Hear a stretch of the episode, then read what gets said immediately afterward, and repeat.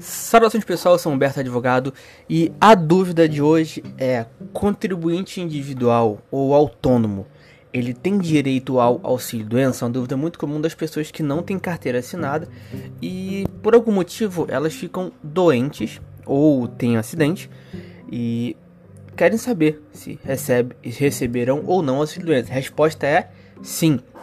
Para receber o auxílio doença, o autônomo ou contribuinte individual, ele tem que estar em dia com as contribuições lá previdenciárias, tá bom? Bem, como é que eu vou saber, né, se estou em dia ou se eu estou na chamada, é, se eu tenho a chamada qualidade de segurado?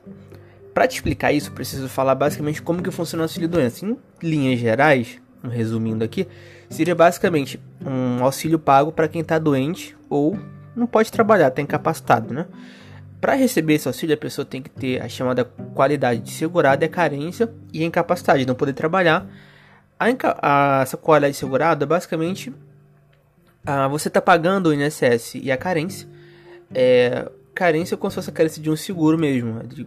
Para receber o auxílio doença, tem que ter pago pelo menos 12 contribuições se você está pagando pela primeira vez. Se você já, já é, por exemplo, trabalhou de carteira assinada e depois parou de trabalhar por um tempo, bastam apenas 6.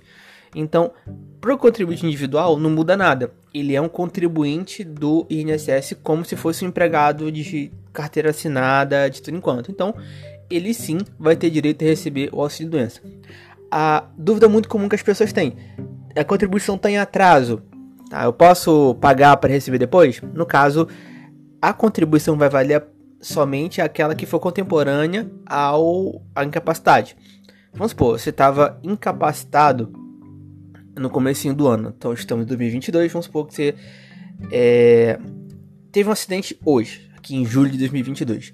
Só que essa contribuição, a última que você pagou foi lá em janeiro, por exemplo.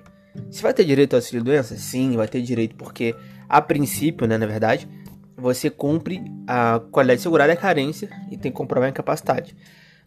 Tem que ficar atento se você está em atraso há mais de 12 meses, porque se a pessoa para de pagar o INSS por 12 meses, ela vai ter ali a perda da qualidade de segurado e, consequentemente, ela não vai poder requerer, porque só pode requerer benefício do INSS quem é segurado.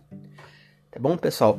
Espero que tenha sanado a dúvida de vocês. Caso vocês tenham alguma dúvida sobre a doença ou qualquer outro assunto relacionado a direito previdenciário ou trabalhista, pode enviar a dúvida para a gente a gente está no Instagram, que é ADV Humberto Costa, no Facebook também. A gente tem um blog, que é advhumbertocosta.com, que lá a gente tem muito artigo sobre direito previdenciário trabalhista. Sugiro que você vá lá, que tem muita coisa legal. E no YouTube também, né, que é ADV Humberto Costa. Ou o e-mail, que é advhumbertocosta.gmail.com. Pessoal, espero que vocês fiquem bem, todos em paz e até uma próxima.